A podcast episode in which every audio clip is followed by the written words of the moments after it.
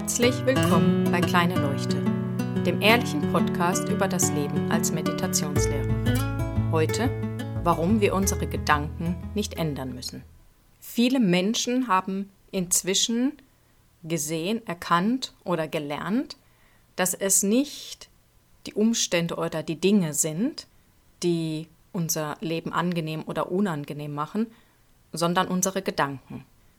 Aus dieser Erkenntnis heraus oder aus diesem Wissen heraus fangen sie an, dass sie versuchen, ihre Gedanken zu managen. Da gibt es dann ganz unterschiedliche Techniken. Für die einen sind Affirmationen das, was dann hilft oder helfen soll, für die anderen zum Beispiel positives Denken. Dieses ganze Gedankenmanagement führt aber letztendlich dazu, dass wir uns noch mehr stressen, noch mehr unter Druck setzen. Denn wir können nicht beeinflussen, was für Gedanken wir haben, wann wir Gedanken haben, wie oft sie kommen. Das ist alles außerhalb unserer Zuständigkeit. Gedanken kommen und gehen einfach. Was ich immer wieder versuche zu erklären ist, dass ja, tatsächlich kommt mit einem Gedanken auch ein Gefühl. Letztendlich ist aber der Trick, wann wir eben ein entspannteres Leben haben, noch einen Schritt weiter zu gehen, nämlich zu sehen, dass auch der Gedanke selbst nicht so wichtig ist. Es kommt nämlich darauf an, was wir mit diesem Gedanken tun. Und damit meine ich, welche Bedeutung geben wir dem Gedanken. Das ist unheimlich schwer zu verstehen. Ich komme da auch immer nur stückchenweise voran. Immer wieder habe ich eine neue Erkenntnis und sehe es mehr, was das tatsächlich bedeutet. Ich versuche es mal an einem Beispiel zu erklären. Manchmal, wenn ich mit meiner Tochter spiele oder wenn sie von mir verlangt, dass ich bestimmte Dinge mit ihr spiele, dann bin ich genervt. Es ist jetzt nicht so, dass das extrem schlimm ist, es ist einfach so unterschwellig so ein, oh, ich habe eigentlich überhaupt gar keine Lust, warum soll ich das jetzt machen? Wenn ich jetzt versuchen würde, Gedankenmanagement zu betreiben, dann wäre es so, dass quasi mein Ziel wäre, diesen Gedanken loszuwerden. Weil ich den nicht haben darf. Ich will nicht genervt sein, ich möchte doch für meine Tochter da sein. Und deswegen versuche ich den entweder wegzuschieben oder ich versuche äh, das sogenannte Reframing, wo ich mir eben erzähle, dass das doch alles toll ist. Aber ich fange an, aktiv zu werden. Und das Ganze tue ich, weil ich einem Trugschluss unterliege, weil ich nämlich diesem Gedanken eine Bedeutung gegeben habe. Die Bedeutung nämlich, dass mit mir etwas nicht stimmt. Ich dürfte nicht genervt sein. Ich muss immer total happy und fröhlich mit meiner Tochter spielen und immer begeistert sein, egal was sie von mir verlangt, was ich mit ihr spielen soll. Und erst diese Bedeutung macht es für mich relevant, dass ich etwas mit diesem genervt Gedanken tue.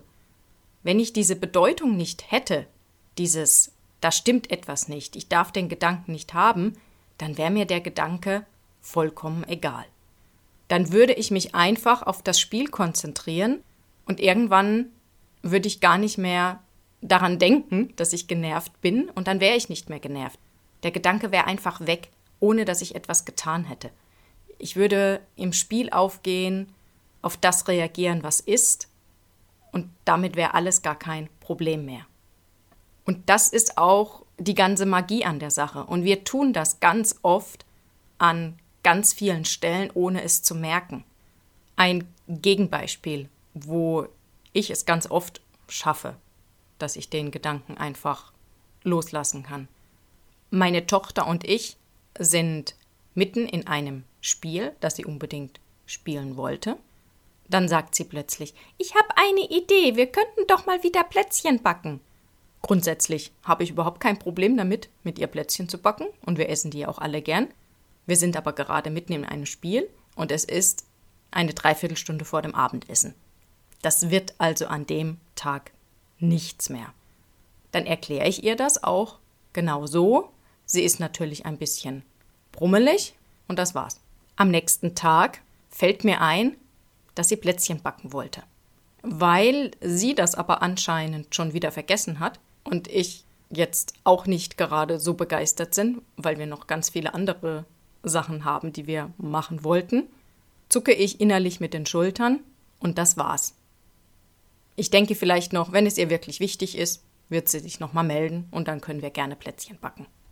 Ich mache mir kein schlechtes Gewissen, ich mache mir keine Vorwürfe, ich erzähle mir nicht, dass ich eine schlechte Mutter bin, nur weil ich jetzt nicht mit ihr Plätzchen backe, einfach weil ich diesem Gedanken überhaupt keine Bedeutung gebe. Und damit gebe ich eben diesem Gedanken die Gelegenheit, sich einfach auf und davon zu machen. Er kommt, er ist wieder weg, das war's, hinterlässt überhaupt keine Spuren bei mir. Das Spannende ist, die Bedeutung, die wir einem Gedanken geben, ist völlig willkürlich. Was für den einen eine Katastrophe ist, ist für den anderen ganz egal.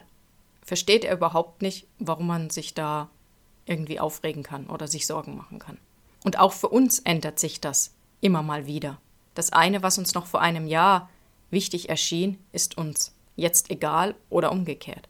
Und wenn wir anfangen, das zu sehen, dass es eben nicht der Gedanke an sich ist, sondern die Bedeutung, die wir ihm geben, und dass diese Bedeutung variabel ist, dann brauchen wir unsere Gedanken nicht mehr zu managen. Dann können wir sehen, was passiert. Wir fangen an zu sehen, dass wir es sind, die das so aufbauschen. Und das können wir ja einfach sein lassen.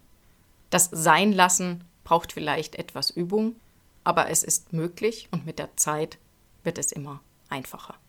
Schaut mal hin an den Stellen, wo ihr so starke Emotionen habt, welche Bedeutung ihr dem gebt, was da passiert. Und ob diese Bedeutung wirklich objektiv wahr ist oder ob es vielleicht auch ganz anders sein könnte. Ich wünsche euch viel Spaß dabei und wünsche euch einen schönen Abend, guten Morgen oder guten Tag. Bis bald.